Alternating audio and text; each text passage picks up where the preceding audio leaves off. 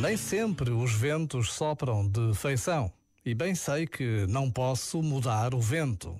Mas em vez de baixar os braços, que tal ajustar as velas à situação?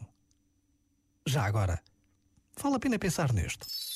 Este momento está disponível em podcast no site e na app.